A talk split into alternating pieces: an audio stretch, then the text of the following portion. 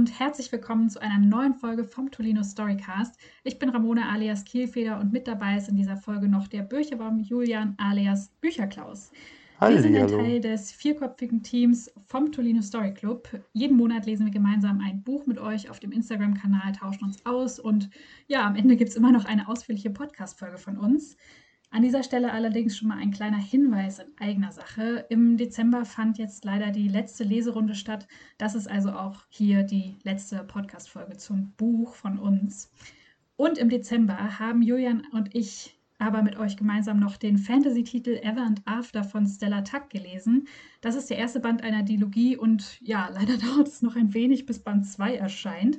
Aber um dieses Buch geht es heute. Julian, magst du einmal kurz einführen, wer das Buch noch nicht gelesen hat, worum es eigentlich geht? Na klar. Ähm, in Ever and After, der schlafende Prinz, geht es um Folgendes. Mit einer Familie, die von Schneewittchen abstammt, ist Wainwrights Leben ohnehin schon kompliziert genug. Und nun muss sie auch noch einen schlafenden Prinzen küssen. Doch als Rain an ihrem 18. Geburtstag in die geheime Gruft unter dem Tower of London hinabsteigt, erlöst sie eine Katastrophe aus. Ihr Kuss weckt nicht nur den Prinzen auf, sondern auch einen uralten Fluch. Fluch. Und die Märchenfamilien vor, vor dem Untergang zu retten, muss Rain sich sieben Prüfungen stellen und darf nicht vergessen, dass ihr Herz ihre größte Schwachstelle ist. Wahre Märchen beginnen nicht äh, mit Es war einmal, sondern mit einem Kuss. Hört sich spannend an, war es auch. Ich finde ja, also es ist ja kein klassisches Märchen-Retelling, wie man vielleicht erwarten könnte, was es ja doch auch schon so gibt. Aber ich finde es voll cool, wie die Autorin Märchen auf eine etwas andere Art eingebunden hat. Also, dass das irgendwie so die Ur-Urenkelinnen sind von irgendwelchen Figuren und nicht irgendwie Schneewittchen selber. Ja, hast du, hast du ein Lieblingsmärchen? Mein Lieblingsmärchen aus der Kindheit ist ehrlich gesagt wirklich Schneewittchen, muss ich sagen. Und bei dir? Echt? Wieso? Ich weiß nicht, das, das, das ist so ein typisches Märchen. Also ich habe ältere Geschwister und ähm, die sind, wie ich ja schon gesagt habe, etwas älter. Und da bin ich so ein bisschen in deren Märchenzeit reingekommen. Und da, dadurch, dass sie alle fünf, sechs und acht Jahre älter sind als ich, haben die natürlich schon so ein Mhm. bisschen die böseren Märchen ähm, Mhm. geschaut. Und da zählt Schneewittchen meiner Meinung nach auch zu. Aber das ist so ein Mhm. typisches Märchen, was ich mit meiner Kindheit verbinde. Und bei dir? Ach, spannend. Ähm, ja, nicht, nicht so ein klassisches Märchen. Ich mag tatsächlich Ariel total gerne. Also das ist jetzt kein Grimms Märchen, aber ja, ich fand diese, ich hatte eine große Faszination so für Meerjungfrauen und habe mir mal vorgestellt, ich hätte auch so einen Fischschwanz und würde im Meer ähm, rumschwimmen als Kind. Ja, das glaube ich. Auch, auch wenn das ja auch eher ein brutales Märchen ist, wenn man so denkt, sie geht äh, für ihre Liebe, ja, verliert sie ihre Stimme und hat dann furchtbare Schmerzen, wenn sie die Beine hat. Also eigentlich auch nicht so ein richtig kinderfreundliches Märchen. Ja, aber, aber ich habe ja selber eine, eine Tochter, die ist fünf Jahre alt und die fängt jetzt auch gerade an mit den Märchen. Wenn man jetzt so im Mhm. Erwachsenen-Dasein diese ganzen Märchen sich nochmal mit anschaut, ähm, was man als Kind so gar nicht verstanden hat, aber, aber was die eigentlich Mhm. in so zwischendurch für eine Geschichte erzählen, das ist teilweise echt ganz schön brutal. Wo ich mir denke, wenn das jetzt Ja. meine fünfjährige Tochter schaut, die das aber selber gar nicht so versteht, wie man es als Erwachsener versteht. Mhm. Ja, das ist krass, mit was für einem anderen Blick man da nochmal raufschaut. Oder dass man vielleicht auch als Kind, ähm, naja, so eine etwas weichgespülte Version des Märchens ähm, gelesen oder gehört oder gesehen hat. Und wenn man dann mal so die richtigen Märchen äh, sich zu Gemüte führt, erst so merkt, wow, die sind eigentlich ganz schön krass teilweise. Genau, es wird, es wird vieles äh, durch die Blume erzählt, aber wenn man das mal so komplett nochmal Revue passieren lässt, sind die meisten Märchen ganz schön heftig eigentlich. Mhm. Ja, das stimmt. Und weil du es so sagst, heftig ist quasi so eine Überleitung, weil ich muss ehrlich gestehen, ich habe mit einigen Dingen, die so im Buch passieren, nicht gerechnet. Also ich habe teilweise eine etwas andere Erwartung gehabt. Ich will hier niemanden spoilern, aber teilweise saß ich echt so vor dem Buch und dachte mir so, what the fuck, was passiert hier gerade? So ging es definitiv nicht nur dir, mir auch. Und vor allen Dingen, wie viele Märchen kann man in ein Buch zusammen unterbringen? Ja, ja, das stimmt. Das ist echt krass. Und ich finde aber die Bezüge, die sie von den alten Märchen quasi in die Neuzeit transportiert, auch voll smart. Also das ist nicht so plump, sondern sie hat sich da echt coole Sachen überlegt, dass das auch ähm, ja modern und nicht so altbacken wirkt. Ja, richtig. Vor, vor allen Dingen, äh, das sagt er selber auch, dass er ja die Märchen irgendwie in ihre heutige Zeit ähm, übermitteln wollte, weil es geht ja um die Nachfahren, nicht um die eigentlichen ähm, Protagonisten aus den Märchen. Und ich Mhm. finde, sie hat das richtig gut rübergebracht in dem Buch. Ja. Das fand ich echt spannend. Wir haben mit der Autorin ja auch schon ein Gespräch auf Instagram, ein Live-Gespräch geführt. Wenn ihr da noch mal reinschauen wollt, dann geht gerne mal auf dem Instagram-Kanal schmökern.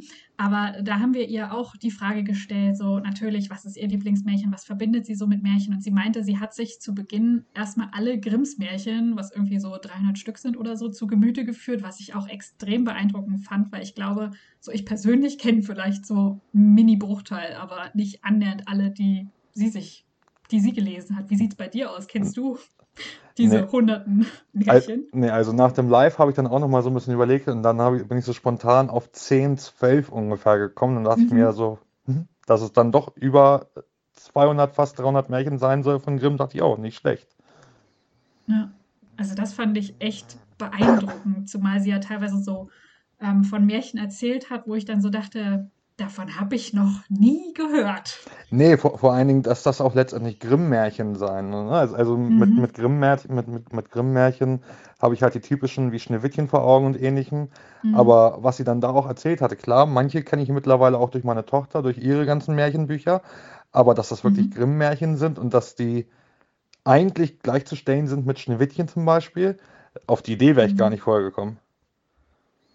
Ja, es ist, aber es ist irgendwie auch spannend, dass sich gefühlt so, weiß ich nicht, so fünf Märchen in unserer Gesellschaft so krass etabliert haben. So äh, Schneewittchen, Dornröschen, Rapunzel. Kommt vielleicht wahrscheinlich auch durch die Art, dass Disney einiges aufbereitet hat. Aber Genau. dass auch so ganz viele Sachen voll unbekannt sind und wir eigentlich ganz viele Geschichten gar nicht kennen. Das stimmt. Und vor allen Dingen, sie hat ja da ihre, ihr Lieblingsmärchen dabei gehabt, wo es ja eventuell im zweiten Teil drum gehen sollte, ohne jetzt Mhm. irgendwelche Spoiler zu erwähnen. Ähm, von dem Märchen habe ich zum Beispiel überhaupt gar nichts gehört und das ist ja ihr absolutes Lieblingsmärchen. Vielleicht sollte man sich mit Ja, dem ich Thema nochmal mehr beschäftigen. Das stimmt. Also ich muss auch sagen, als wir so drüber gesprochen haben, hatte ich voll Lust. Ich hatte auch mal so den Anspruch, ich möchte eigentlich mal in so einem Antiquariat so ein richtig cooles, altes, dickes Märchenbuch finden, wie man es vielleicht so im Film sieht, mit irgendwie so Goldprägung und keine Ahnung, so ein richtig fancy Dingsbums. Aber habe ich bis heute noch gar nicht. Hast du so ein klassisches Märchenbuch zu Hause? Nein, nicht, nicht wirklich. Ähm, es kommen jetzt natürlich die Märchenbücher wieder bei uns rein, aber da hat man dann eher die Hm. Disney-Märchenbücher, wo dann natürlich auch welche von den Grimm-Märchen wieder erzählt werden. Aber das ist dann ja auch wieder nur eine, eine Handvoll, was wirklich die Grimm-Märchen sind. Hm. Aber das stelle ich mir auch schön vor. Liest du, liest du deinen Kindern dann auch die Märchen vor und sprecht ihr darüber? Oder ist das noch gar nicht so reflektierend, sag ich mal, sondern das ist mehr so eine reine unterhaltende Sache? Nee, al- also ähm, machen müssen wir es auf jeden Fall schon, ähm, weil unsere Tochter, die ist fünf Jahre, ähm, hört sich die Geschichten an und verarbeitet es dann selber aber auch. Und wenn wir das vorm Schlafengehen äh, Mhm. vorlesen und sie ähm, wir darüber nicht gesprochen haben, dann kommt sie irgendwann raus und sagt, Papa, ähm, hat Bambi dann gar keine äh, Mama mehr? Na, also gerade bei Mhm. den Märchen, wenn wir Märchengeschichten vorlesen, müssen wir danach immer nochmal drüber reden, weil ansonsten arbeitet es in ihr drin und ähm, sie hat dann immer noch das Bedürfnis, irgendwann nochmal darüber zu sprechen, weil so ein bisschen verstehen tut es ja auch mit fünf Jahren. Mhm. Ähm, natürlich die ganzen Hintergründe nicht, ähm, aber darüber sprechen müssen wir auf jeden Fall, ansonsten äh, kann sie nicht einschlafen. Mhm.